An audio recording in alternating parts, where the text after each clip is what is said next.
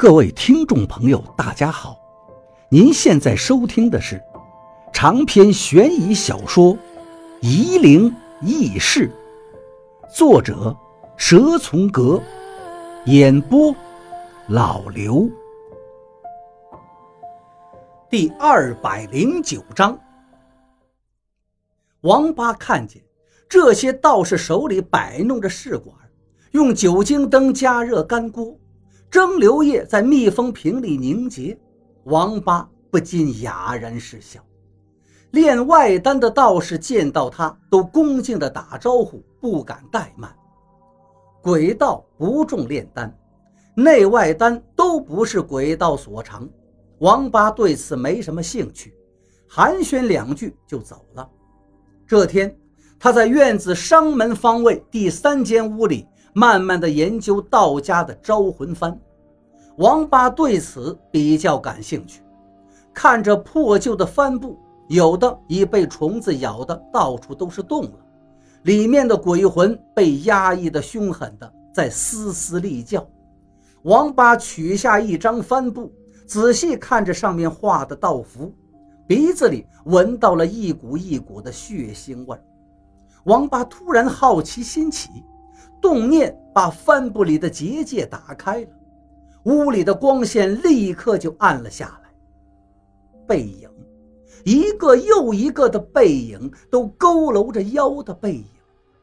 王八看着这些无声无息、一言不发的背影，暗自心惊。他心念一动，走到一个背影后面，轻轻地用手拍了拍背影的肩膀。那个背影慢慢的转过头来，那是一张焦黄的、一点血色都没有的面孔，对着王八。面孔慢慢的睁开眼皮，只有眼白，眼眶里没有瞳孔，但王八能知道他在看着自己。他忍不住失声喊道：“师傅！”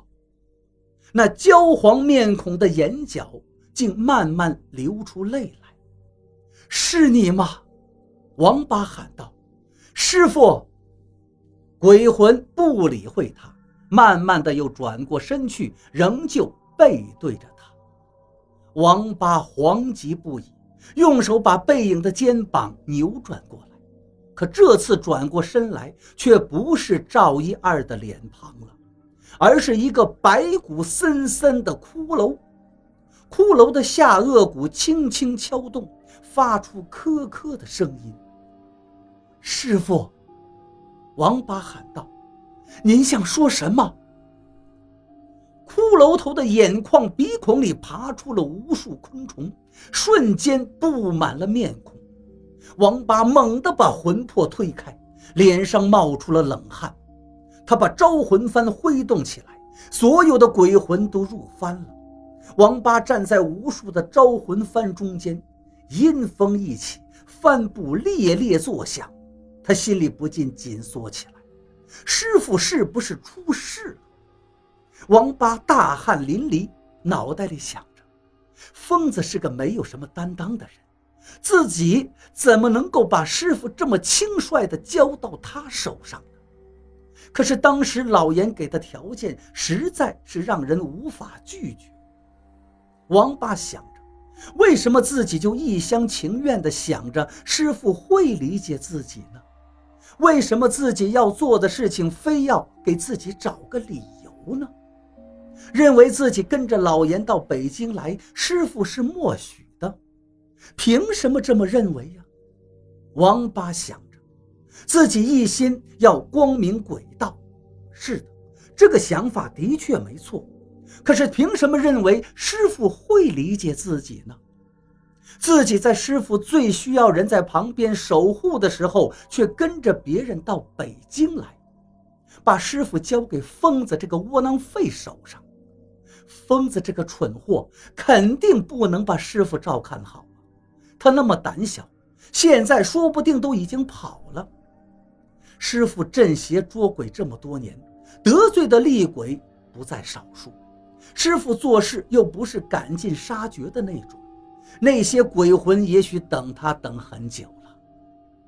想到这些，王八站在原地，身上已经是冷汗淋漓。为什么我当时就想不到这些呢？看见眼前的诱惑，忘了自己的根本。自己就算是得了道家真传又怎样？师傅若是出了事，这一切还有什么意义？王八不禁想着赵一二在木鱼的旅社被众鬼缠身的场面。他一点又一点地回忆着，有个唱京剧的鬼魂跑了，当时自己没在意，他觉得自己已经是镇魂的高手了，偶尔跑掉一两个只是个小角色。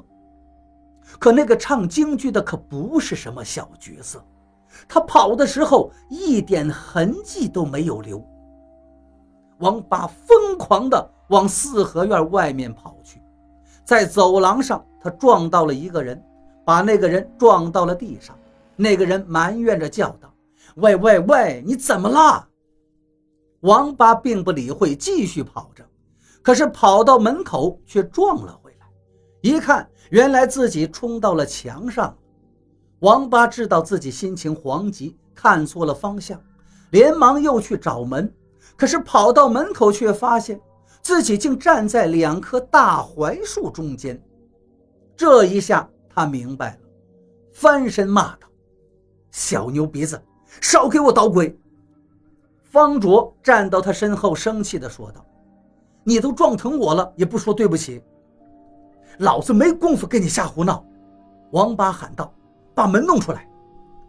那你给我道歉。”方卓还在倔强地说着，王八手一伸，就把方卓的脖子给捏住了。小混蛋！你给我开不开门？方卓被捏得喘不过气来，眼睛都快流出泪水。王八才知道自己过分，对方卓轻声说道：“对不起，对不起，我是有很着急的事情，咱不开玩笑了，好不好？那你带我出去。”方卓得寸进尺：“好，好，好。”王八顾不了太多，王八带方卓走出门外。两个靠在门口巷子里抽烟的便衣对王八说道：“王师傅，您出去呀？”“是的。”王八回答。“几点钟回来呀？”便衣不经意地问着。“天黑前就回。”王八有点不耐烦了。“哦。”便衣跟拉家常一样，“天黑没回来，我来找你们啊。”你们去哪儿啊？领导有说过我要报告自己的去向吗？